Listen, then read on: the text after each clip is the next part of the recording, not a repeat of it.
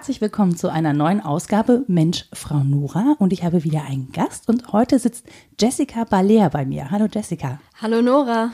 Du hast ein Thema mitgebracht, das ich total spannend finde und ähm, wollte sagen, stell's doch mal ganz kurz vor. Womit hast du dich beschäftigt? Ja, ich habe an der Deutschen Sporthochschule Sportjournalismus studiert und da bin ich relativ schnell im Institut für Sportgeschichte gelandet und ähm, da auch auf ein sehr interessantes Thema gestoßen, und zwar die deutsch-israelischen Sportbeziehungen, ähm, über die ja, wie ich dann in den letzten Jahren erfahren habe, noch gar nicht so viel bekannt ist. Ähm, dabei ist das einfach ein sehr, sehr spannendes Thema, was die Rolle des Sports Deutschland und Israel betrifft. Fand ich auch, deswegen habe ich dich äh, gleich gefragt, ob du nicht Bock hast, Gast in meinem Podcast zu sein. Nebenbei, äh, nebenbei ist gut gesagt, hauptberuflich arbeitest du in der Sportredaktion der Rheinischen Post. Ähm, wie kommt man da so zurecht als Frau? ich weiß, eine miese Frage. Doch, also man kommt sehr gut zurecht, ähm, weil einfach das Klima sehr gut ist und ähm, alle einfach auf Augenhöhe miteinander sind. Äh, das einzige Problem sind manchmal die Leser, die, wenn ich ans Telefon gehe, auch schon mal gerne fragen, ob ich denn die Sekretärin sei. Ähm, aber insgesamt ist das Klima im Sport einfach total gut und deswegen bin ich da auch sehr gerne. Und du machst ja auch nicht nur Sport, sondern du bist auch, hast auch einen Schwerpunkt in Politik, wenn ich das richtig mitbekommen habe. Ja, genau, aber auch das ähm, ist wieder auf Israel bezogen. Also jetzt zum 70-jährigen Staatsjubiläum ähm, durfte ich hinfliegen und eine Reportage machen und ähm, alles, was so mit den deutsch-israelischen Beziehungen zu tun hat, da ähm, bin ich, da habe ich gerne den Finger oben und sage hier, äh, da könnte ich mich kümmern. Kann ich, weiß ich. ja. Kann ich versuchen? Äh, ja, so. Ähm, wie ist denn so deine Beziehung zu Israel? Wie bist du überhaupt ähm, mit diesem Land in Kontakt gekommen? Wie hat sich dein Interesse dafür entwickelt? Also alles hat tatsächlich angefangen an der Sporthochschule, wo ich dann im Institut für Sportgeschichte ähm, war und dann auch schnell im Büro von Professor Manfred Lemmer stand. Bei dem ich auch studiert habe. Ja, ja und der ist tatsächlich eine Koryphäe auf dem Gebiet äh, deutsch-israelischer Beziehungen. Ähm, der hatte mir ein Bachelor-Arbeitsthema vorgeschlagen und ähm, das war eben die Rolle des Sports im Rahmen von Städtepartnerschaften zwischen deutschen Städten und israelischen Städten ja, dann bin ich für die Recherche hingeflogen nach Israel, ähm, habe auf eigene Faust eine Rundreise gemacht und war einfach hellauf begeistert. Was begeistert dich so an Israel? Das ist so ein bisschen dieses Verrückte, das das Land an sich hat. Also man landet in Tel Aviv am Flughafen, die Sonne scheint, es sind 20 äh, bis 30 Grad, äh, man fährt mit dem Zug entlang und ähm, hat Sonne, Strand und Meer. Ähm, dann ja, setzt man sich in den Bus. 40 Minuten später ist man in Jerusalem und ähm, hat den völligen Kontrast. Man ist mitten in dem Konflikt äh, zwischen Israelis und Palästinensern und ja, also das hat mich irgendwo inspiriert und fasziniert und ja, einfach nicht mehr losgelassen. Wie ist denn die Verbindung zum Sport dahin? Also ähm, wird da viel Sport getrieben? So als erste Frage. Wie, welchen Stellenwert hat Sport da? Der Stellenwert ist ähm, immens. Also gerade in Tel Aviv an der Strandpromenade, die einige Kilometer lang ist, sind überall ähm, Sport, äh, Sportgeräte zur öffentlichen Verfügung, wo Leute dran äh, ja, sich austoben. Es gibt äh, überall Jogger, es wird Rad gefahren und auch auf äh, Vereins- und Verbandsebene steht der Fußball an erster Stelle, gefolgt von Basketball, wo die Israelis auch sehr gut sind. Und ähm, ja, der Sport ist einfach ähm, ja, sehr, sehr breit vertreten in der gesamten Gesellschaft und letztlich auch global, beispielsweise durch Maccabi. Mhm. Das ist die, das ist der äh, Sportverband, der internationale Sportverband, in dem sich Juden, aber auch Nicht-Juden äh, zusammen ja, sportlich betätigen. Ähm, wenn man die Strukturen mal vergleicht, in Deutschland gibt es ja wirklich ein sehr hierarchisches und äh, rigides System, was die Organisation von Sport und Sportvereinen angeht. Ähm, auch sehr äh, ja, lange gewachsen, mit sehr langer Tradition. Das kann man jetzt gut oder schlecht finden, ob das äh, funktioniert. Wie sieht das denn in Israel aus? Wie alt sind die Strukturen da? Und sind die irgendwie vergleichbar mit dem, was wir hier in Deutschland haben? Mm, vergleichbar würde ich nicht sagen. Ähm, es gibt ein paar Parallelen. Wie gesagt, es gibt Maccabi, das ist ähm, diese Sportorganisation, die, die es ja auch in Deutschland gibt. Beispielsweise hier in Bonn oder in Köln, Maccabi Düsseldorf gab es sehr lange. Ähm, es gibt dort einen weiteren Verband, das ist der größte in Israel, das ist äh, die Hapoel-Bewegung. Mhm. Ähm, von Hapoel äh, Tel Aviv hat man bestimmt auch hier schon mal gehört und äh, ja, die, den gibt's tatsächlich schon seit 1926 und deswegen ist, äh, daran sieht man schon, wie, äh, ja, wie tief verankert schon in Palästina damals ähm, der Sport war. Okay. Ähm, wann, also man muss ja sagen, dass das deutsch-israelische äh, Verhältnis ist ja ohne Politik nicht zu denken. Ähm, wo steigst du ein oder wo bist du eingestiegen mit deiner Recherche? Hast du wirklich dann ähm, angefangen mit, äh, ja, mit der Zeit nach dem Zweiten Weltkrieg? Ja, ähm, genau das, was du gerade gesagt hast, ähm, ist eigentlich genau der Punkt gewesen, der mich so ein bisschen angefixt hat. Das war auch das, was Professor Manfred Lemmer gesagt hat damals, und zwar, ähm, dass die deutsch-israelischen Beziehungen oftmals der hohen Politik zugesprochen werden. Und alles ähm, ja angefangen hat mit 1965, als die diplomatischen Beziehungen aufgenommen wurden zwischen beiden Ländern. Und ähm, wenn man sich dann aber den Sport und den Sportaustausch anguckt, dann ähm, landet man schon weit, weit vor 1965. Also im Grunde schon Ende der 50er Jahre, also zehn Jahre nach dem Zweiten Weltkrieg im Grunde, ähm, gab es Sportaustausch, gerade auch auf kommunaler Ebene. Und ähm, das hat mich total fasziniert. Also man kann im Grunde einsteigen mit 1954, wo mhm. Deutschland Weltmeister geworden ist ähm, und sich einen großen Namen in der ganzen Welt gemacht hat und eben auch in Israel. Ähm, denn einige Jahre später, also 1957, kamen schon die ersten israelischen Trainer an die Deutsche Sporthochschule nach Köln und sind hier an die äh, berühmte Trainerakademie gekommen. Ähm, das klingt, ich, bin, ich finde, es klingt einigermaßen verrückt. Ich habe so, du hast mir einen Artikel zur Vorbereitung geschickt, den ich brav gelesen habe. Und was ich so ein bisschen verrückt finde, ist, dass in dieser Beziehung sozusagen Politik so ganz unter den Teppich gefallen lassen wird. Also man hat so das Gefühl, man hat wirklich so bei Null angefangen, gesagt, so alles, was vorher war, interessiert uns gerade nicht. Wir machen jetzt hier Beziehungen. Und auch die Akteure ähm, haben ja durchaus auch eine NS-Vergangenheit, also auf deutscher Seite, die das angestoßen haben. Ähm, hast du dazu auch recherchiert? Ja, ähm, das ist wirklich auch äh, ein, ein sehr spannendes Feld. Also beispielsweise Mordechai Spiegler, äh, ein damals sehr bekannter israelische Fu israelischer Fußballer, ähm, der hat damals gesagt, ja, wa warum sollte ich denn Günther Netzer nach seiner äh, Vergangenheit oder nach der NS-Vergangenheit seines Vaters fragen? Mhm. Ich wollte professionell Fußball spielen, ich hatte sogar ein Angebot von Mönchengladbach. Die Geschichte war mir mehr oder weniger egal. Und äh, das finde ich schon sehr faszinierend. Also ich, ich, finde es fast schon ein Wunder, ähm, wie man so die Vergangenheit äh, ja ruhen lassen konnte, äh, obwohl ja dieser Holocaust geschehen ist und diese Verbrechen äh, getan wurden, hat man sich trotzdem darauf besonnen zu sagen, wir, wir, wir treiben Sport miteinander, wir helfen uns gegenseitig und äh, wir treten auf einer anderen Ebene in Kontakt miteinander. Ja, und äh, nur dadurch konnte sich eben so ein ja, florierender Austausch auch entwickeln, dann schon in den 50er, 60er Jahren, weil man gesagt hat, okay, wir lassen die Geschichte außen vor und besinnen uns auf das, was wir hier haben. Und das ist eben das Miteinander auf Augenhöhe, auf dem Fußballrasen im Zweifelsfall. Aber auf deutscher Seite gab es ja dann auch Personen, die ähm, auch im NS-Regime sozusagen, ähm, was den Sport angeht, leitend war und im Zweifel auch dafür verantwortlich waren, dass bestimmte Sportler nicht zu den Olympischen Spielen durften, 1936, äh, israelische oder jüdische Sportler. Ähm, wie kann, also ich, was ich nicht verstehe, und wahrscheinlich ist das auch im Rückblick schwer zu verstehen, wie die exakt die gleichen Personen sozusagen auch so einen Cut hinter ihre Geschichte machen konnten und gesagt haben, okay, das fanden wir jetzt doof, zehn Jahre lang, jetzt finden wir das, aber jetzt äh, bauen wir das Verhältnis wieder auf. Ja, ein Beispiel ist ähm, Willi Daume, der damalige Präsident des Deutschen Sportbundes, den es äh, da noch gab.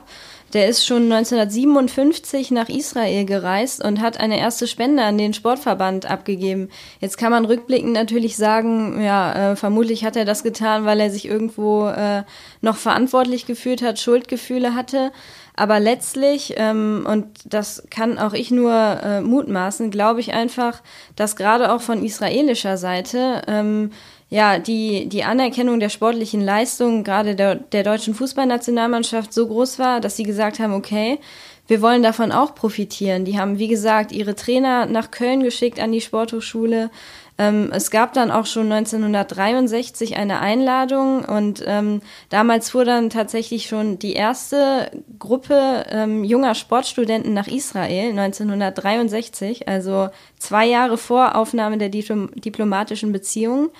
Und ähm, ja, hat dort äh, Freundschaftsspiele gemacht, ähm, sich kulturell ausgetauscht. Die haben Jerusalem besucht, die waren in Yad Vashem, in der Holocaust-Gedenkstätte die waren zusammen im Meer baden und ähm, aus dieser Reise sind äh, tatsächlich auch zwei Ehen entstanden, deutsch-israelische, ja. Ähm, ja, also äh, deswegen nochmal der Hinweis darauf, dass es äh, das, was die hohe Politik nicht vermocht hat, also wirklich ähm, persönliche Kontakte ähm, ja, herzustellen. Das hat eben der Sport geschafft, weil er barrierefrei war und weil man sich auf Augenhöhe ähm, begegnen konnte.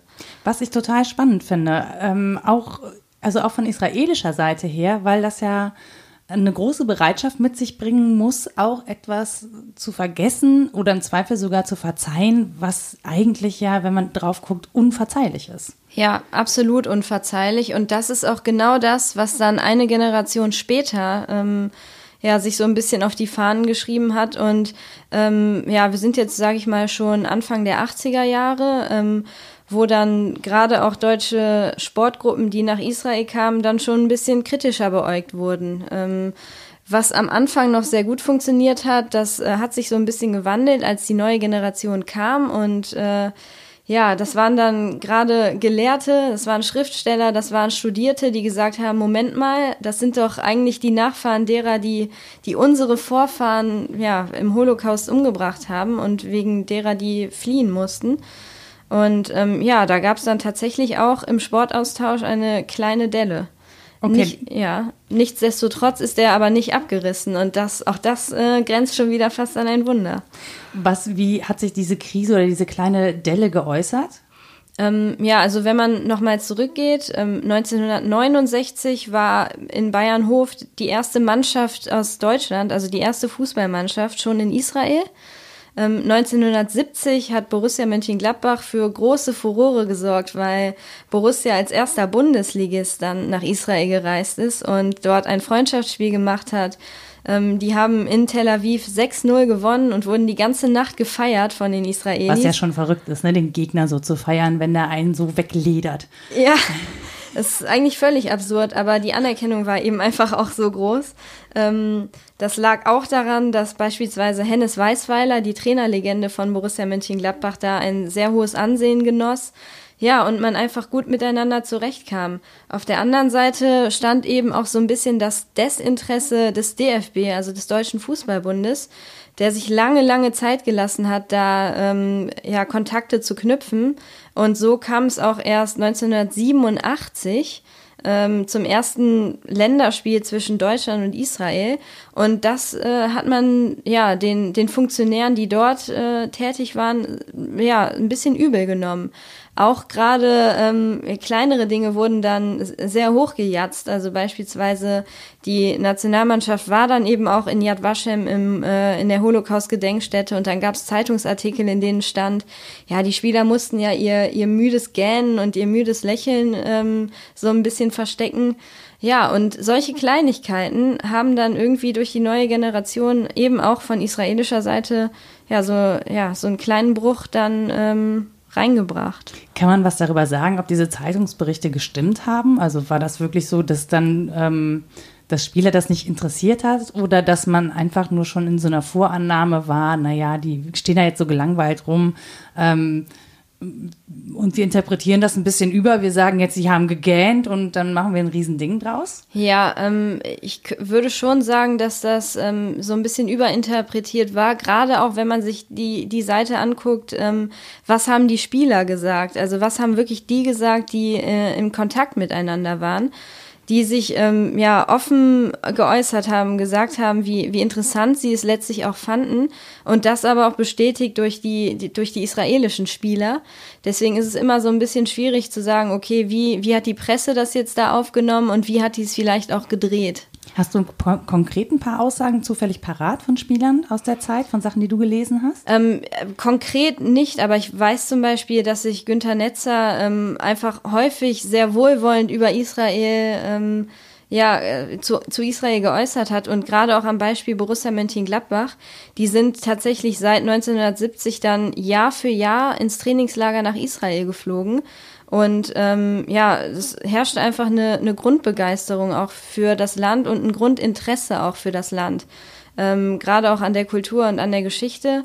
Und ähm, ja, die haben, Gladbach hat da 27 Freundschaftsspiele gemacht insgesamt. Ähm, und ich glaube, das zeigt einfach auch, man kann, man darf und kann natürlich nicht generalisieren, aber ich glaube, dass insgesamt einfach ein sehr hohes Interesse an dem Land da war. Das klingt jetzt so, als würde das Interesse oder wäre das Interesse vor allen Dingen hier aus Köln und Mönchengladbach gesteuert gewesen. Hast du Informationen darüber, ob andere Vereine, Bundesligisten sich da in ähnlicher Form engagiert haben? Ja, ähm, auch ähm, gerade Schalke 04 und Borussia Dortmund sind ähm, jahrelang auch immer wieder hingeflogen und tatsächlich hat dann auch Ende der, Ende der 80er Jahre der DFB das so ein bisschen für sich entdeckt, sich mehr engagiert. Und ähm, es äh, interessant ist gerade der NRW-Aspekt. Ich hatte eben angesprochen, dass meine Bachelorarbeit über die Städtepartnerschaften zwischen mhm. Deutschland und Israel ging. Und ähm, äh, es ist interessant, wie, wie ja tief die Rolle oder wie groß die Rolle des Sports dabei war, weil NRW eben ein Vorreiter ist, was auch deutsch-israelische Städtepartnerschaften betrifft. Ähm, es gibt insgesamt ähm, mehr als 100 Städtepartnerschaften beziehungsweise Freundschaften zwischen äh, Deutschland und Israel und äh, mit Abstand die meisten sind eben in NRW geboren worden und das auch schon in den 60er Jahren, also mit Siegen Wittgenstein und äh, Emek Hefer, das waren die ersten in NRW. Mhm. Das lag eben, wie ich eben schon angedeutet hatte, gerade an einzelnen Personen und eben an diesem äh, Kontakt, äh, ja, ohne Barrieren, ohne die hohe Politik, einfach auf kommunaler Ebene, im, im Sport, in, in der Kultur, nicht nur im Fußball, auch Handball, Leichtathletik, Schwimmen. Es sind immer wieder Gruppen, vor allen Dingen Jugendgruppen, hingeflogen und äh, wieder zurück. Und deswegen ähm, ja, spielt NRW da schon eine große Rolle. Gerade auch mit einem Israel-Freund, der hier äh, lange Ministerpräsident war, und zwar äh, Johannes Rau. Mhm. Was ich mich ja frage an der Stelle, nur so aus historischer oder aus historischer Neugier, ob das Partnerschaften sind, die tatsächlich entstanden sind, weil bekannte Freunde, mit denen man halt früher vor dem Krieg Sport gemacht hat, eben nach Israel geflohen sind oder fliehen mussten, ähm, um diese äh, Beziehungen, äh, also diese ganz, diese alltäglichen Beziehungen, diese sportkameradlichen Beziehungen wieder zu etablieren, weil die, ähm, also ich, also es ist total schwierig, sich jetzt nicht in die Nesseln zu setzen mit einer Formulierung, aber es ist ja schon so, dass, äh, dass durch diese, durch, durch Verfolgung und Krieg auch Freundschaften auseinandergerissen wurden und dass nicht jedem möglich war, das auch zu verhindern oder dass man vielleicht sogar selber dafür gesorgt hat, dass Menschen ins Ausland fliehen konnten, damit die sich in Sicherheit bringen konnten. Also es war jetzt nicht so, dass ganz Deutschland komplett judenfeindlich war, sondern ähm, es gab da ja Unterstützung. Ähm, kann, weiß man, ob das, ob das Ursache ist, dass so Beziehungen wieder aufgebaut worden sind, dass man Zurückkontakt gesucht hat? Ja, ähm, definitiv, das weiß man. Ähm, es war vor allen Dingen das Engagement einzelner Personen. Ähm, man muss natürlich immer berücksichtigen, wer, wer ist da in Israel, also wer, wer lebte da. Das war natürlich alles, oder es waren viele, die aus Deutschland gef geflüchtet sind und äh, dann in diesem Zwiespalt steckten. Klar, das ist das Land der Täter, aber das ist eben auch unsere, meine alte Heimat. Mhm. Und deswegen gab es da Bande, die einfach äh, sehr stark waren. Es gab Verwandte, es gab Bekannte. Man hat den Austausch gesucht, ähm, trotz der Vergangenheit, die äh, ja schwer lastete. Und äh, dadurch sind eben diese Gruppen, ja, dadurch wurde angestoßen, dass man wieder den Austausch gesucht hat, auf jeden Fall. Ich, also tatsächlich glaube ich auch, dass diese, ähm, diese persönliche Beziehung ja immer noch was anderes ist als diese ähm, politischen oder politisch gewollten Beziehungen, die da etabliert sind. Ne? Also ja. nur weil ein Staat ähm, eine Ideologie vorgibt, heißt das ja nicht zwingend, dass die in allen Lebensbereichen durchweg gelebt wird. Und ähm, ich finde, das zeigt so ein bisschen, wie differenziert man das im Zweifel auch betrachten muss. Und vielleicht erklärt es auch, warum Menschen diese Verfolgung so ein bisschen ausblenden konnten, weil in diesen Beziehungen klar war, okay, das war jetzt nicht die Person, die mich verfolgt hat und das waren die Personen, die im Zweifel äh, im Hintergrund oder Untergrund noch versucht haben, irgendwie dagegen zu arbeiten oder äh, Menschen zu retten. Ähm, und dass man an der Stelle natürlich dann auch wieder ausblenden kann, dass es was anderes darüber gab, also einen anderen Überbau gab. Klingt das logisch? Ja, das klingt absolut logisch und das beweist ja auch die Geschichte so ein bisschen. Hätte man nur die Politik und alles, was in der Geschichte passiert ist, so hochgehängt, dann wäre wär es ja niemals dazu gekommen und schon gar nicht so wenige Jahre, so kurze Zeit nach dem Zweiten Weltkrieg. Es gibt ein äh, anderes wahnsinniges Beispiel, wie ich finde. Ich muss auch immer wieder auf den Sport zurückkommen. Äh, 1972, wer sich da die Olympischen Spiele nochmal ähm, in München äh, hervorruft. Es gab den, den Terroranschlag auf das israelische Team und ähm, das war 1972 und zwei Wochen nachdem dieser Terroranschlag äh, verübt wurde, zwei Wochen danach ist schon wieder die erste Gruppe von äh, Sportlern der Deutschen Sporthochschule Köln wieder nach Israel gereist zum Austausch. Und ähm, als, als, als ich die Geschichte zum ersten Mal gehört habe, da dachte ich, Wahnsinn, ähm, welche heilenden Kräfte der Sport offensichtlich da haben kann. Und auch Wahnsinn, wie ignorant Menschen sein mhm. können. Mhm. Also, oder ja, wie tolerant. Ich weiß gar nicht, wie ich das, wie ich das nennen soll weil das ähm, für mich einfach un, un, unfassbar ist, äh, sowas, sowas zu sehen. Es gab vor den Spielen auch schon den Austausch. Israelis haben sich in Deutschland vorbereitet. Deutsche, wie beispielsweise Heide Rosenthal, äh, mhm. äh, die jeder kennt, ähm, hat sich in Israel vorbereitet. Das sind alles Dinge, die weiß man gar nicht. Ähm, die haben aber ja Freundschaften und Kontakte dahingehend aufgebaut, dass die so tief waren. Ähm, und ja, so, so eng einfach äh, miteinander sich verbunden fühlten, dass die trotz allem äh, ja, sich weiterhin getroffen haben und das am Leben erhalten haben. Was ja auch tatsächlich dafür spricht, welche Kraft in persönlicher Verbindung steckt. Ne? Und ähm, wie, also wie Sport Menschen zusammenbringt, weil es eben im Sport und jetzt mal abgesehen vom Leistungsgedanken, im, im Sport zählt halt nicht dein Pass, im Sport zählt halt der direkte Vergleich der, als Menschen, so als Menschen, die sich sportlich betätigen. Und ich glaube, das ist auch eine große Stärke, die darin liegt. Ähm, ich kann an der Stelle immer so ein bisschen verstehen, dass Menschen sagen, naja, die Politik soll sich aus dem Sport raushalten, aber so 100 Prozent ist das ja nicht einzulösen. Ne? 100 Prozent ist das nicht einzulösen, gerade auch wenn man bedenkt, ähm, wo werden Olympische Spiele hin vergeben, in was für Länder und ähm, welche politischen Zustände herrschen dort und Natürlich darf man bei all dem auch äh, den, den Blick auf den Sport, also der, man, man darf nicht zu viel verklären, glaube ich, gerade was solche Themen betrifft. Nur der Sport ist doch eigentlich das be beste Beispiel dafür. Er funktioniert da, wo sich Menschen auf persönlicher Ebene ähm, ja, treffen und einfach Sport miteinander treiben. Aber genau da, wo Funktionäre, Politik, Geld und Macht ins Spiel kommen, da scheitert er irgendwo an seinen, da verliert er seine eigenen Werte. Mhm. Äh, ja. Ja, das ist heute Trainingslager nicht in Israel, sondern in Katar. Ja. Ähm, und warum? Weil da das Geld stimmt und äh, irgendwelche politischen anderen Dinge laufen. Kannst du sagen, wann das aufgehört hat, dass äh, so viele Trainingslager dann nach Israel verlegt worden sind? Ja, das hat nach und nach nachgelassen äh, in den 80er und 90er Jahren. So ganz genau, ähm, ja, es ist schwer, das auf einen, auf einen Grund zu reduzieren, aber klar, es ist Geld ins Spiel gekommen, ähm, gerade im Fußball. Ähm, der, die, ja, die Deutschen, wie du eben gesagt hast, die sind dann eher auch mal hier eher nach Österreich gefahren, dann irgendwann in die große weite Welt. Plötzlich äh, standen China, die USA, ähm, äh, ja, Katar und Abu Dhabi dann auf, auf den Listen. Ja, und auf der anderen Seite, ähm, auch das darf man nicht verklären, ähm, kam es ja auch in Israel und im Gazastreifen immer wieder zu Unruhen und das äh, kommt es ja auch bis heute.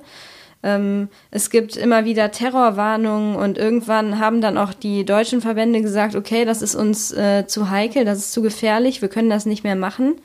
Die Politik hat eine größere Rolle gespielt. Man konnte nicht mehr einfach sagen, ja, äh, da ist jetzt eine Bombe hochgegangen, wir fliegen da trotzdem hin. Mhm. Ähm, Israel, das Bild von Israel ist kritischer geworden. Mhm. Ähm, wenn man das vergleicht, in den 60er Jahren hat das alles noch äh, gar keine Rolle gespielt. Also die Politik in Israel hat in Deutschland eigentlich äh, niemand kritisch gesehen.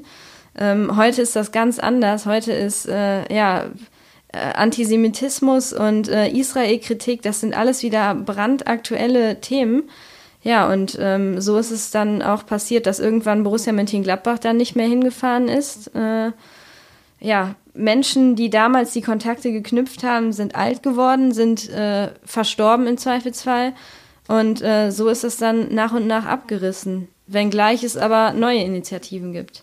Wie sehen die heute aus? Also was sind das für Initiativen, die es da heute gibt? Ähm, also beispielsweise der DFB ähm, hat seit 2008 äh, jährlich schickt er eine Jugendgruppe, eine U-Gruppe nach Israel zum Wintertrainingslager, jedes Jahr im Dezember. Also dürfte es eigentlich auch jetzt bald schon wieder soweit sein. Äh, Im Rahmen dessen sind auch schon mehr als 150 Jugendspieler in Kontakt gekommen mit jungen Israelis. Mhm. Das ist so ein, äh, ein Vorzeigeprojekt des DFB. Ähm, ja, es gab dann auch die ersten Trainer schon, äh, die ersten deutschen Trainer in Israel, also 1973 schon den ersten, aber vor allen Dingen 2008 Lothar Matthäus. Ja, das hat mich völlig rausgebracht. ich dachte, ausgerechnet Lothar Matthäus. Ja, aber es war auch ausgerechnet Lothar Matthäus, der damals im ersten Länderspiel zwischen Deutschland und Israel das 2 zu 0 geschossen hat. Also, es, äh, ja, der ist dann 2008 nach Netanya gegangen mehr oder weniger erfolgreich, sage ich jetzt einfach mal. Und tatsächlich seit 2018, also seit diesem Jahr jetzt, ist Andreas Herzog äh, mhm. Nationaltrainer in Israel. Also da wird jetzt wieder was aufgebaut. Und ähm, ja, auf kommunaler Ebene ist das auch ein bisschen eingeschlafen.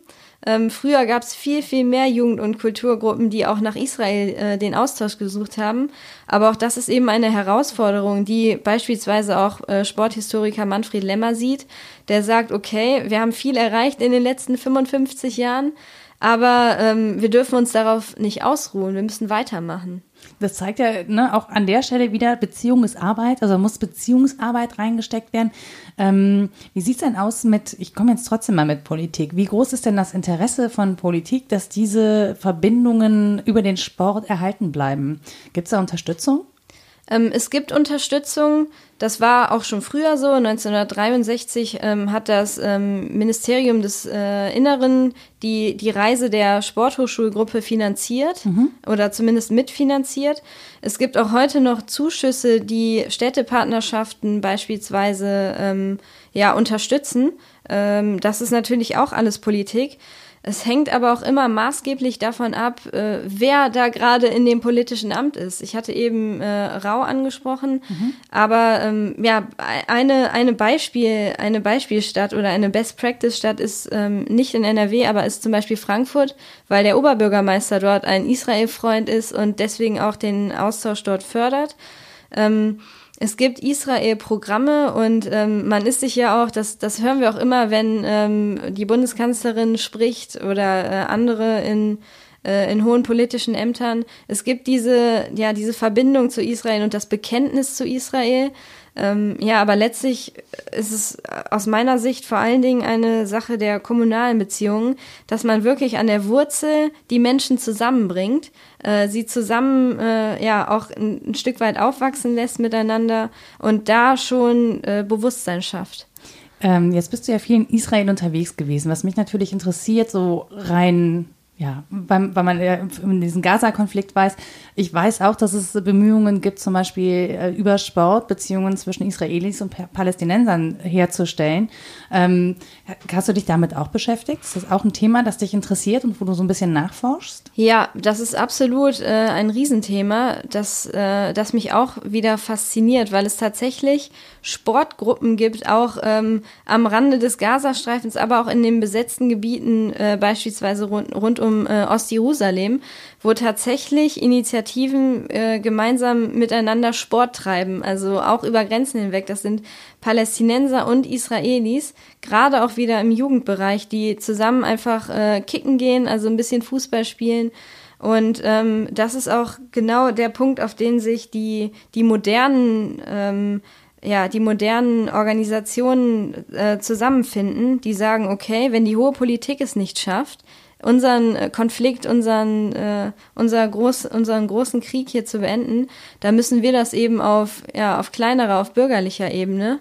Und ähm, ja, ich halte das auch für den einzig sinnvollen Ansatz, um diesem großen Konflikt irgendwann, wenn es irgendwie möglich ist, mal ein Ende zu setzen. Ähm, weißt du, wie viele daran, also aus Jerusalem, das ist jetzt irgendwie ja nicht so, das ist jetzt nicht so die Masse der Menschen, die das betrifft, oder? Es ist nicht die Masse, aber es ist genau der, der wunde Punkt an mhm. Menschen. Ich glaube, dass das ein, eine, eine Vorzeigeregion werden kann, wenn es darum geht, diesen, diesen Konflikt irgendwann zu lösen. Ich war vor einem halben Jahr dort bei einer Initiative, die von einem Rabbi äh, geleitet wird. Und äh, der sagt halt eben auch ganz klar, okay, wir ähm, versuchen junge Menschen zusammenzubringen. Und das machen wir auch in, in Schulen, in Kindergärten. Das machen wir aber eben vor allen Dingen durch den Sport. Denn ähm, die haben auch immer noch im Hinterkopf, was, äh, was der Sport da geschafft hat. Das sind Menschen, die als Diplomaten in kurzen Hosen bezeichnet wurden. Und das finde ich eigentlich einen, einen ganz schönen, äh, ja, einen ganz schönen Begriff für das, was da eigentlich passiert ist. Es sind irgendwo Botschafter gewesen, mhm. ähm, aber die hatten eben kurze Hosen an und irgendwie ein paar Stollenschuhe und dann hat man eben ein bisschen Fußball gespielt. Jetzt bist du ja schon relativ häufig da gewesen. Ne? Ähm, wie ist denn für dich die Veränderung wahrnehmbar in dem Land? Ähm, man spürt eigentlich, ja, es ist schwierig zu sagen, weil man, wenn man in Tel Aviv ist, dann ist man irgendwo in einer ganz anderen Welt. Mhm. Da merkt man, dass die Leute an Politik eigentlich wenig Interesse haben, sondern sich eher um sich kümmern. Man hat eine riesen Start-up-Szene da im nicht Silicon Valley, sondern Silicon Wadi nennen die das. Israel ist eine riesen äh, Start-up, äh, ein riesen Start-up-Staat. Und ähm, ja, wenn man dann aber nach Jerusalem geht, dann ähm, ja, sind die Straßen voll mit äh, äh, orthodoxen Juden und das ganze Straßenbild ist einfach anders. Ähm, ja, man, man spürt den Konflikt eigentlich an jeder Ecke und deswegen kann man da eigentlich gar keine pauschale Antwort drauf geben. Es hat sich in Tel Aviv beispielsweise wahnsinnig viel getan. Ähm, ja, es gibt viele junge Menschen, die auch nach Berlin kommen und offen sind und diesen Konflikt am liebsten hinter sich lassen würden. Andererseits gibt es einfach äh, so viele Stellen in dem Land, äh, wo man sagen muss, da hat sich eigentlich nicht viel getan und da wird eher sogar noch Siedlungspolitik weiter betrieben, gerade durch ähm, Netanyahu und äh, die hohe Politik. Deswegen kann man da gar kein pauschales Urteil fällen. Ist denn für dich, ist denn für dich der Reiz daran, da immer wieder hin zurückzukehren, das auch begleiten zu können und zu gucken, wie sich das entwickelt? Weil es ist ja schon also es kann ja jederzeit in jedwede Richtung kippen. Das haben wir jetzt ja auch gerade wieder erlebt. Ähm, ich persönlich äh, hätte einfach so ein bisschen Sorge, dass mich das auch emotional total belastet. Also ich gehöre zu Menschen, die, ähm, ich finde diese Konflikte unglaublich schwierig auszuhalten, weil einfach Menschen dabei ums Leben kommen, leiden müssen, zu Unrecht. Äh, ja unter unwürdigen Bedingungen auch leben müssen und ich nicht, ich immer nicht verstehen kann, wie man das äh, zulassen kann und warum man sich nicht stärker bemüht, irgendwie so einen Konflikt zu befrieden. Mhm. Ich bin natürlich völlig, da, mir ist völlig bewusst, dass das historisch gewachsen ist und was da für Probleme sind und so. Ähm, aber wenn man dann hört, welche Verbindungen halt auch entstehen können, indem man zum Beispiel zusammen Sport treibt und sich als Menschen begegnet, dann liegt doch eigentlich darin eine große Chance. So. Ähm, ja, Vielleicht bin ich da ein bisschen idealistisch. Absolut. Die Chance, also wenn man die Chance nicht mehr sehen würde, dann müsste man das ja eigentlich ad acta legen und sagen, okay, ihr habt keine Chance. Und das wäre, glaube ich, so, so mit das Schlimmste, was eigentlich passieren kann. Ähm, genau das, was du gesagt hast, das, das war irgendwo der Punkt. Das hat mich einfach äh, sehr gefesselt, weil ich einerseits diese Chance gesehen habe, äh, was, was, was man schaffen kann, und das klingt jetzt wahrscheinlich sehr romantisch, aber ähm, was man schaffen kann, wenn man sich wirklich zusammen äh, zusammentut und einfach mal ja gewisse Dinge gewisse Dinge dann ad acta legt, ähm, diese Faszination und irgendwo auch diese gewisse Traurigkeit, ähm, die du da beschrieben hast, die die habe ich auch. Also mich, mich trifft das immer wieder, wenn ich da, wenn ich da lande. Also ich war jetzt sechsmal insgesamt da.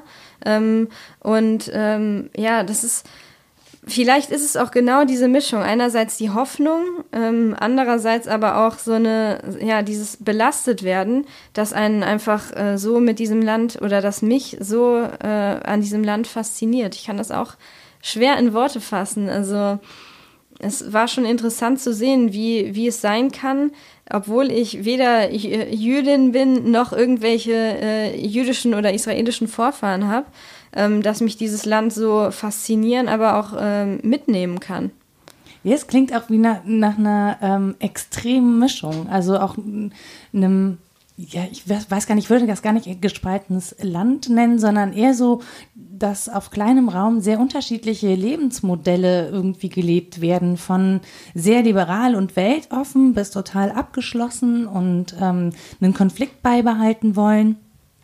Das, äh, das klingt nach so einem, nach so einem Land im, im äh, Dauerspagat. Mhm. Und ich würde auch nie, nie, nie behaupten, dass ich verstehe, was da alles passiert. Ich weiß nicht, ob irgendjemand überhaupt versteht, was da alles passiert, weil das einfach so geschichtlich tief verwurzelt und verwachsen ist, weil es einfach um Besitzansprüche geht, weil es aber auch um, ja, mittlerweile schon um Korruption in der ganz hohen Politik geht und äh, Eigeninteressen. Ähm, aber auch das ist ein Teil der Faszination äh, und des äh, ja, Interesses. Was, was passiert da eigentlich und wer hat Recht? Und die, die ganze Frage und die, die, dieses, dieses ganze Suchen nach Antworten ist eben auch ein Punkt, warum ich sage, ich muss da immer wieder hin, einfach um, um zu verstehen auch. Und wie weit bist du mit Verstehen?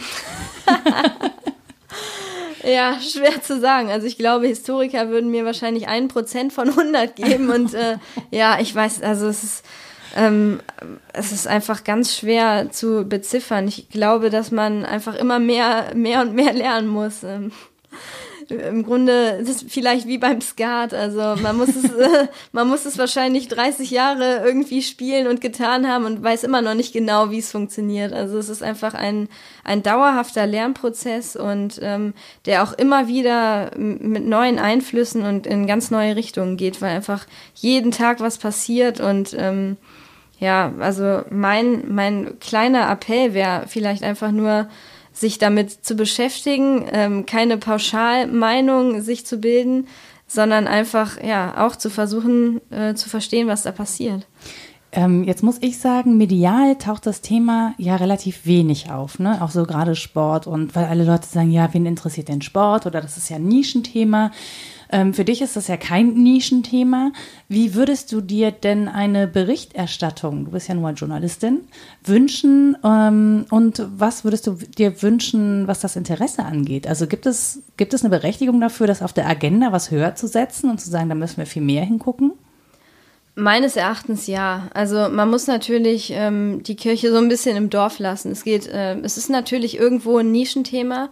Ähm, was mir persönlich aber schon gefallen würde, wäre, wenn Israel äh, und Palästina ähm, nicht immer nur ähm, ja unter ja mit Terrorbildern äh, in den Nachrichten vorkommt und wenn Bomben hochgehen und es immer nur um den Konflikt geht, sondern man vielleicht auch mal die Geschichte erzählt, dass äh, jetzt ein, ein, ein Junge aus Neuss in der ersten israelischen Bundesliga spielt, ähm, dass es, welche Spieler es schon äh, in die deutsche Fußball-Bundesliga geschafft haben, dass hier überall in ganz Deutschland eine große Maccabi-Bewegung ist, in der äh, Israelis, äh, in der Juden, Christen, Muslime zusammen Sport treiben, dass man einfach auch mal andere Aspekte zeigt. Die Makkabiade, die jüdischen Olympischen Spiele, die auch ähm, vor wenigen Jahren in Duisburg stattgefunden haben. Das läuft alles medial unter ferner Liefen, weil es immer nur darum geht, ist gerade in Israel eine Bombe hochgegangen oder äh, ist gerade im Gazastreifen wieder irgendwas eskaliert. Ich würde mir einfach wünschen, dass man da ein bisschen ausgewogener, sowohl im Politikressort als auch im Sportressort, als auch in der Kultur und in der Wirtschaft ähm, ja, berichtet. Also weniger Konflikt, mehr auch ähm, menschliches Miteinander. Glaubst du denn, das hat einen Einfluss nicht nur auf die Wahrnehmung, sondern auch auf das, was da an äh, Politik gemacht wird im Zweifel, wenn man sagt, okay, wir greifen uns jetzt nicht eure Konfliktthemen raus, sondern wir greifen uns mal die Themen raus, die Menschen betreffen und zeigen euch, was die Menschen da machen und vielleicht auch, was die Menschen wollen. Absolut. Ich glaube, das hätte eine Riesenwirkung, gerade auch was das Bild von, von dieser Zone dort äh, angeht, was wir hier in Deutschland von, von dem haben, was da eigentlich abgeht. Das war eben auch das erste Erweckungserlebnis für mich, dann beim ersten Mal, als ich vor einigen Jahren dann da gelandet bin, in Tel Aviv, ich hatte irgendwelche Bilder im Kopf, ich wusste gar nicht, was mich da erwartet. Und dann stehe ich da an einer Strandpromenade und habe äh, ganz offene Herzen und offene Menschen, die, die mich sofort gefragt haben, ob sie mir helfen können. Und äh, das hat mein Bild eigentlich völlig verändert. Und erst da habe ich gesehen, wie es da eigentlich wirklich aussieht. Und ich würde mir einfach so sehr wünschen, ähm, dass ich nicht gefragt werde, ob ich nicht Angst habe, wenn ich nach Israel fliege, sondern dass man einfach mal äh, fragt, ja, was ist denn Tolles daran? Deswegen freue ich mich auch über äh, deine Einladung hier zu deinem Podcast, dass man einfach mal wirklich Interesse daran hat, ähm, wie die Menschen dort eigentlich drauf sind und was die umtreibt und nicht immer nur nach, äh, ja, nach Konflikten fragt und nach Angst. Interessanterweise ist ja aber ja so in unserer Generation gibt es ja auch einen richtigen Tel Aviv-Hype. Ne? Also wenn man sich mal Instagram anguckt, glaube kaum einer der Menschen, die ich auf Instagram folge, war nicht in Tel Aviv. Ich kriege die ganze Zeit Sonnenuntergangsbilder vom Strand in die Timeline gespürt. Ich bekomme auch relativ viele Bilder aus äh, Jerusalem. Also ich kenne tatsächlich Israel von Instagram, was auch ein bisschen abstrus ist an der Stelle. Ja. Ähm, aber es macht ja schöne Bilder im Prinzip, ja. Und es, es, gibt ganz viele Menschen, die ihr Herz dahin verloren haben. Das höre ich, ähm, ich höre das auch von ganz vielen Leuten, die sagen, ey, das ist eine offene Kultur, ich habe Spaß daran ähm, und das ist total schwer zusammenzubringen damit. Und ähm, ich habe jetzt äh, beim War or Peace Festival in Berlin, da war auch ein, eine Teilnehmerin aus Israel dabei, die auch sagt, naja klar, für mich ist der Krieg auch nah, für mich ist das Alltag, also für mich ist nicht Krieg vorbei, sondern ich kriege das halt ständig mit und trotzdem, ähm, trotzdem gibt es ja da ein Leben, ein ganz normales Leben. Und du hast eben auch gesagt, es kann 20 Kilometer weiter was passieren, was ja jetzt wirklich nicht weit ist, ne? also das wäre so, als würde, äh, sitzen wir hier in Köln und in Leverkusen passiert irgendwas. Und man bekommt nichts davon mit. Und äh, die Welt geht halt an der anderen Stelle eben nicht unter, während auf der anderen Seite Menschen sterben ähm, das stelle ich mir als Lebensgefühl insgesamt schon sehr, ja, komisch vor einfach. Also ist, ist mal was passiert in der Umgebung, als du, während du da warst? Kannst du irgendwie sagen, wie sich das für dich angefühlt hat? Ja, also ich bin vor anderthalb Jahren dort gewesen mit einer Gruppe von Journalisten, unter anderem auch äh, Kai Diekmann, der Ex-Bildchef, der da ein sehr hohes Ansehen genießt. Ähm, äh, ja, und das ich war. Ich bewerte das einfach nicht. ja, äh, jedenfalls sind, äh, als wir dann in Tel Aviv in diesem Silicon Valley waren, in dieser Startup-Hochburg, ähm, sind, ich glaube, drei oder vier Straßen weiter, genau zu dem Zeitpunkt, ähm, ist ein, äh, ein, äh, ein Messerangriff gestartet worden, bei dem zwei Menschen gestorben sind. Und natürlich in dem Moment, also es war vorher, war alles irgendwie ganz friedlich und wir sind da einfach wie, wie als wäre es normaler Urlaub durchspaziert. In dem Moment war plötzlich alles anders, weil man dachte, okay, wow, wir sind hier in Israel, das darf man nicht vergessen. Das ist hier Tel Aviv und ähm, wir sind hier trotzdem in einer Konfliktzone. Man, man vergisst es wirklich ganz, ganz schnell, wenn man da ist. Ähm, Trotzdem glaube ich oder bin ich äh, ein Freund davon, dass immer mehr Leute das für sich entdecken und auch hinfliegen und von mir aus auch den Sonnenuntergang fotografieren, weil man dann einfach ein anderes Bewusstsein dennoch dafür, da, dafür bekommt. Es gibt ja auch viele Israelis, die nach Berlin gehen und äh, ja, Berlin ist ja nicht Deutschland. Ja, aber so ähnlich ist es. Tel Aviv ist nicht Israel. Ja. Ähm, es lohnt sich, einen Blick über den Tellerrand Tel Avivs auch sogar noch äh, hinauszuwerfen, weil es einfach so viel anderes gibt. Es gibt da auch noch äh, einen zweiten ganz schönen Slogan, der sagt, ähm, Tel Aviv feiert, Haifa arbeitet und Jerusalem betet. Mhm. Das fasst eigentlich äh, ganz schön zusammen, einerseits wie unterschiedlich dieses Land ist, aber andererseits ähm, eben auch, warum es, warum es sich lohnt, überall mal äh, einen Blick drauf zu werfen. Gerade auch, wenn man äh, religiös irgendwie vielleicht auch ist und sagt, okay, ich würde mir auch mal Bethlehem oder den See Genezareth angucken. Ich habe gerade so eine Idee von, ähm, von, von Harry Potter und dem Sorting Hat, ja? ja. Jeder geht so in die Stadt, in der er sich irgendwie so aufgehoben fühlt als Mensch und das sortiert sich da so auf diese Städte. Also wenn ich so sehr religiös bin, dann gehe ich vielleicht nach Jerusalem. Wenn ich mehr so Party-People bin, nach Tel Aviv. Und ähm, wenn ich irgendwie was schaffen will, was, wenn ich produktiv sein will, dann finde ich mich in Haifa wieder. Dann schickt mich der Sorting Head irgendwie nach Haifa. Das klingt wie so eine sehr, also gar nicht wie so eine gesellschaftliche Durchmischung, sondern wie etwas, das sich so auf, auf, auf ja, Häuser verteilt. Ja, finde ich eigentlich ein ganz schönes, passendes Bild. Wobei ich jetzt nicht wüsste, was man jetzt äh, äh, ja, positiv oder negativ sehen würde. Also wenn, wenn ich jetzt an Slytherin denke, dann hätte, hätte man ja eher den negativen Beigeschmack. Sowas, sowas gibt's da eigentlich nicht. Das, ähm, ja, das Schwierige ist eben, oder man sollte sich da vielleicht mal ähm, äh, ja, genauer umsehen, weil selbst wenn man in Tel Aviv ist, beispielsweise an Bushaltestellen, mhm. ähm, sind überall diese Pöller, damit da kein Irrer mit einem Bus irgendwie die, die Leute umfährt. Überall an den Laternen sind eben auch diese, diese äh, Warnungen, wo dann, ja, wenn, wenn Bomben, wenn äh, Bombengefahr herrscht, ähm, dass dann plötzlich die Sirenen losgehen und so weiter. Also auch das ist alles, alles präsent, auch in Tel Aviv auch in Haifa, nicht nur in Jerusalem. Und ähm, ja, man, man sieht schon, wenn man genau hinblickt, ähm, dass nicht alles so äh, heile Welt ist, wie vielleicht manchmal vorgespielt wird. Nur weil ich es zuletzt auch mal in einer, in einer Reportage vom Deutschlandfunk gehört habe, hast du dich damit beschäftigt, wo du hin musst, wenn, wenn so eine Sirene äh, lostönt? Bisher noch nie. Das ist wahrscheinlich auch ein bisschen blauäugig, aber ich weiß, dass ähm, viele, viele Häuser dort äh, unten ähm, Bunker drin haben, äh, wo, wo einfach, sobald die Sirenen losgehen, dass sie dann sich äh, da verstecken. In privaten Häusern, natürlich auch in öffentlichen Einrichtungen überall. Ähm, ja, aber ich habe mich äh, tatsächlich noch nie gefragt, was denn jetzt passiert, wenn ich am Strand liege und die Sirene losgeht. Das weiß ich gar nicht. Hast du da äh, Einblicke bekommen? Äh, es war nur eine Reportage äh, tatsächlich, also jetzt zuletzt äh, eskaliert ist und da sagte der Kollege halt, naja, die haben halt wirklich alle diese ne, Bunker, wie du auch gerade gesagt hast und ähm, er hätte, also die, wenn die Sirenen losgehen, dann ist die Straße sozusagen leer mhm. gefegt und alle Familien ziehen sich in diese Bunker zurück und er musste halt auch in einen, weil er es nicht mehr geschafft hat, zurück in die Redaktion äh, zu gehen und sagt, es würde sich aber auch ganz schnell wieder auflösen und dann hätte man, also Schule würde dann auch wieder ganz normal losgehen und so. Ähm, das wären nie lange Phasen und das würde äh, da halt mit zum Alltag gehören. Und ich äh, finde, so ein Alltag mir vorzustellen, irgendwie ganz schwierig. Auf der anderen Seite, ähm, wir sind hier in Nippes, das ist nicht weit vom Kölner Hauptbahnhof. Ähm, ich habe hier gesessen, als am Kölner Hauptbahnhof die Geiselnahme war. Ne? Mhm. Und natürlich kriege ich hier in Nippes nichts davon mit, es sei denn, ich habe halt meinen Rechner auf und äh, gucke, was auf Twitter passiert oder was äh, Medienberichte mir darüber sagen. Mhm.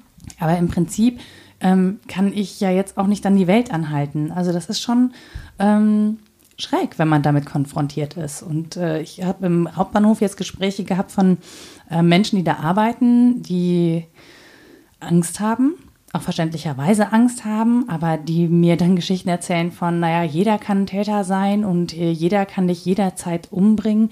Ähm, und das ist, glaube ich, eine Weise, damit umzugehen. Die andere Weise zu, ist zu sagen, äh, ich kann jetzt nicht durchs Leben laufen und in jedem Menschen einen Täter sehen weil dann komme ich halt auch nicht weiter. Dann habe ich halt die ganze Zeit Angst. Ähm, und dann sind wir eigentlich schon fast bei der Verdrängung, von der wir am Anfang losgegangen sind. Ne? Also ich meine, wir können auch nicht am Straßenverkehr teilnehmen, wenn wir uns jedes Mal bewusst machen, wie krass gefährlich das eigentlich ist. Ja, Genau, ja, vollkommen richtig. So, so sehe ich das auch. Na klar, machen sich Leute irgendwie, meine Familie oder Freunde, schon auch Sorgen, wenn ich sage, ja, ich fliege jetzt wieder äh, rüber, weil ich recherchiere oder weil ich einfach Urlaub machen will. Ähm, andererseits ist das, was du sagst, wenn hier in Köln am Hauptbahnhof jemand durchdreht, dann ist, dann ist der Terror hier genauso nah. Und es kann auch jemand in der Straßenbahn neben mir eine Bombe zünden oder was auch immer. Die Welt hat sich einfach total verändert und woran liegt das, wenn man, wenn man tief, tief gräbt? Eigentlich, eigentlich ist es doch so völlig unnötig, wenn man sagt, wir haben, wir haben Verbindungen ähm, in zwischenmenschlicher Beziehung und äh, tolerieren einander, dann ist es doch nicht nötig, solche Dinge zu tun. Auch das klingt jetzt wieder romantisiert, aber das ist ja genau der Punkt, an dem vielleicht auch der Sport äh, so, so barrierefrei eben ansetzt, mhm. dass man sagt, wenn man jahrelang Verbindungen aufbaut, dann kommt es auch nicht dazu, dass man, äh, ja, dass man irgendwie plötzlich auf die Idee kommt, ja, jetzt, jetzt möchte ich dem anderen wehtun. Wobei ja tatsächlich auch Sportmannschaften, das ist jetzt irgendwie so der, ähm, also es gibt ja Boykotts auch von Sportmannschaften an in bestimmten äh, Situationen und da muss ich sagen, da wird es dann schon wieder so ein bisschen schräg. Also mhm. da ähm, dreht sich das Ganze, was an der Basis ja sehr gut funktioniert, im, auf dem internationalen Parkett schon wieder so ein bisschen um in Richtung Politik. Ähm, das finde ich dann wiederum schwierig. Ja, das ist ja auch, wenn, wenn beispielsweise israelische Sportler in arabischen äh, oder in arabisch geprägten Ländern plötzlich nicht mehr an Weltmeisterschaften teilnehmen können, mhm. dann zeigt das ja auch wieder, wie, wie weit wir uns schon wieder äh, davon entfernt haben, dass das alles auch wirklich in der Realität funktioniert und mhm. gerade auch auf internationaler Ebene. Aber auch da ist es ja letztlich wieder der Einfluss der hohen Politik, der mehr zerstört, als dass er eigentlich ähm, ja, Verbindungen stärkt. Ich finde, die Politik sollte vom Sport lernen und vielleicht tragen wir die Konflikte demnächst einfach aus, indem die Herren, die es ja häufig sind, gegeneinander Fußball spielen. In kurzen Hosen. Das könnte auch vielleicht ein bisschen dazu beitragen, dass man sie nicht mehr ganz so ernst nimmt. Ich weiß, ich weiß nicht, ob der Vorschlag jetzt ganz so gut war, aber man muss manchmal auch so ein bisschen die Schärfe daraus nehmen. Ja, das glaube ich auch. Und das tut der Sport ja eigentlich.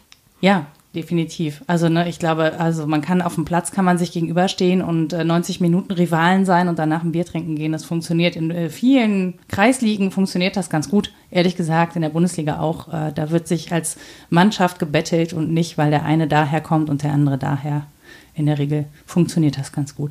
Jessica, vielen, vielen Dank, dass du den Weg aus Düsseldorf zu mir gemacht hast. Danke für die Einladung mir so viele Einblicke gegeben hast in ein Thema, mit dem ich mich tatsächlich auch überhaupt nicht auskenne und das ich so in der Form auch überhaupt nicht auf dem Schirm hatte. Aber ich hoffe jetzt zumindest mehr als noch. Total. Es, es begeistert mich ja auch total. Ich war ja auch sehr, sehr neugierig, eben weil ich so wenig darüber gehört habe. Und wenn, äh, wenn ihr Feedback noch habt an mich, dann könnt ihr mir schreiben unter mensch-frau-nora.de werdet ihr meine E-Mail-Adresse finden. Ähm, ich bin bei Twitter und unter Frau Nora erreichbar und darf man dir auch Rückfragen stellen? Gerne, ich bin auch auf Instagram und auf Twitter unter Jessica BLLR erreichbar und ähm, freue mich auch über Feedback. Super, dann würde ich sagen, danke dir und bis zum nächsten Mal. Bis Tschüss. dann, ciao.